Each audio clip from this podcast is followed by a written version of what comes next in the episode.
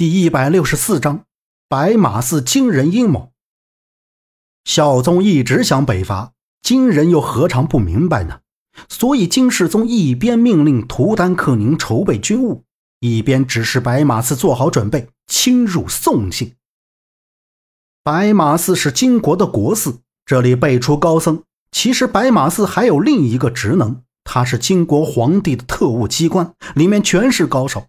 这方面和西夏的一品堂倒是有些相似。白马寺的特务机构是由沧浪剑独孤长生和断魂剑断魂领导。这两人曾在三马庄英雄大会上搅局，却被以萧平浪为首的宋人打退。不过这些时日，他们二人闭关不出，剑法大有长进。这不，他们刚一出关。便接到金世宗的密令，要他们派高手进宫行刺太子。独孤长生手里拿着一把银剑，这把剑好像来自遥远的荒芜时代，让人有一股原始的冲动。他的脸色平静，长发迎着他脸颊两侧垂下。断魂的大半张脸被斜发遮盖，他一如既往地将手插在兜里，剑他是不屑拿的，他永远背着他。断魂冷冷开口：“宋太子的毒被一个叫苦乐药的人解了。”独孤长生不语，他眼色冷冷的，似乎在思考着什么事。白马寺此刻静了起来。独孤长生靠后坐了坐，吸了一口凉气，道：“派人行刺。”断魂瞧了他一眼，知道独孤长生是认真的，他问道。需要唤醒宫里的人吗？独孤长生悠悠开口，只是点了点头，便离开了。五天了，孝宗一直未上朝，史浩急了。天子不上朝，这可是亡国的征兆。史浩管不了那么多，冒死闯宫觐见，他直接到了书房。太监拦不住他，只是书房见不到。史浩问了太监之后，直接朝御花园跑。此时的孝宗正坐在亭子里喝茶赏花，看见石浩来了，孝宗脸色顿时不大好看。老东西，坏朕的心情！孝宗生气的丢下了瓜果。石浩跪下请罪道：“自古帝王亡国，皆由懒而生。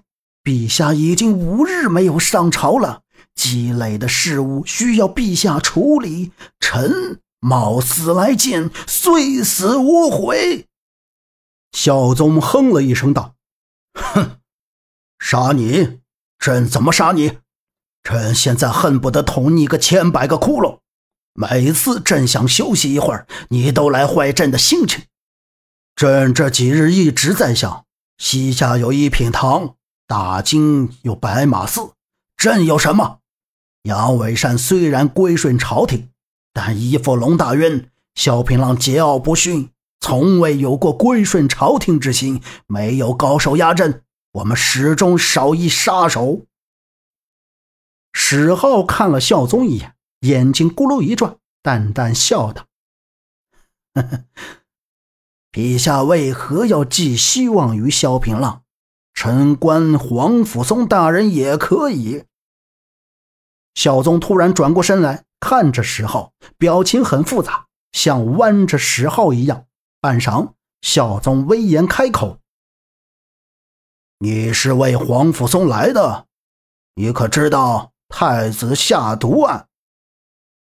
石浩道：“我知道。知道的话，你就不会提。”陛下。石浩还想争取一下，孝宗摆摆手道：“明日上朝再议。你一个人，终归声音太小。”看着孝宗离开，史浩心中回忆起刚才孝宗说的话，突然醒悟过来，他赶紧联络朝中正直的大臣。此刻，东方暮云也将刘志杰带回了临安，见过萧平浪之后。萧平浪向刘志杰说了找他来的原因。刘志杰眼神坚定道：“你放心，这个忙我帮了。”当天晚上，刘志杰便替回了苍小木，暗中保护皇上。第二天早朝，朝中吵的是不可开交，基本上分为两派：一派是以史浩为首的释放黄甫松，一派是以曾迪为首的杀了黄甫松。双方是争吵不休，谁也吵不过谁。孝宗疲惫的靠在龙椅上，实在是没心思听这群人吵。石浩大声道：“皇上，这件事疑点甚多，黄甫松大人忠心耿耿，怎么会是太子下毒案的疑犯呢？况且据黄甫松说，当晚他也是追随一名刺客到的东宫，所以。”皇宫内藏有刺客，皇上三思啊！曾迪眼睛一闪，闪着皎洁的目光道：“那么刺客呢？”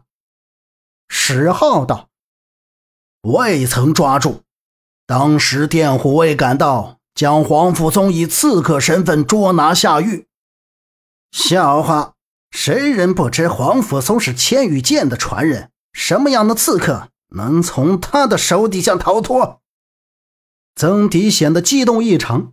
是啊，黄甫松的武功之高，有谁能从他的剑下全身而退呢？石浩被问得哑口无言，匆匆道：“想必是刺客武功极高，难不成是四大名剑亲至？据我所知，事发当晚，西夏铁剑正在一品堂待着。”大金苍浪剑和断魂剑也都在白马寺，未曾离开。像吐蕃法王、红衣教女也未到临安。那你说说，除过这几人，还有谁能与黄甫松一战？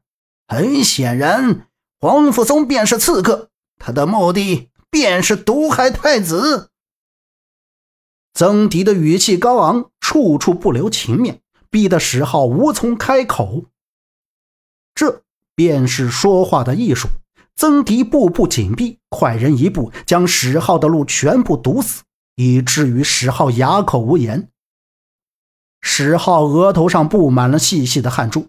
他没想到被曾迪逼到这个地步，说他现在是热锅上的蚂蚁也不为过。孝宗看到史浩处于下风，他的眼神一转，里面似乎包含着转机与算计。也显示了这个中年帝王的手段，他颇为成熟的，也像是象征性的咳嗽一声，整个大殿死一般的寂静，连心跳声也听得尤为清楚。孝宗扫了一遍朝臣，锐利的眼神里透着得意，他带着一丝微笑，尽管这笑是稍纵即逝的，但他的嘴角明显上扬了。各位爱卿，朕知道。黄甫松一事确实有颇多疑点，但是此人朕必杀。朕就是要震慑一些有心之人，别想在朕的面前玩一些小把戏。朕不吃这一套，在朕面前，诸位最好坦诚一些，否则下场就如黄甫松一样。好了，退吧，就在明日，在刑场。将黄甫宗杀了吧！孝宗摆摆手，蹒跚着，似乎显示他的无限悲痛，一步步走向后殿。大臣们一股脑的出了大殿。史大人，曾迪叫住石浩，一脸得意道：“我怎么觉得皇上是在说你呢？”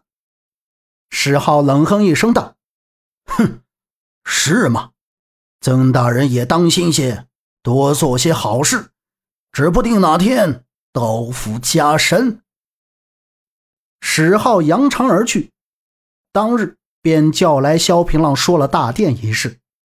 萧平浪对于皇上的决定好像并不惊讶，他只是说了一句：“我竟然忘了曾迪，这个和龙大元齐名的奸臣，当朝宰相。”史浩道：“事已至此。”我已无计可施啊！萧平浪拱手谢道：“黄甫松的事，麻烦大人了。平浪先行告退。”萧平浪从石府出来之后，也没回韩府，倒去了郊外，准备什么东西去了。本集播讲完毕，感谢您的收听，欢迎您订阅，下次不迷路哦。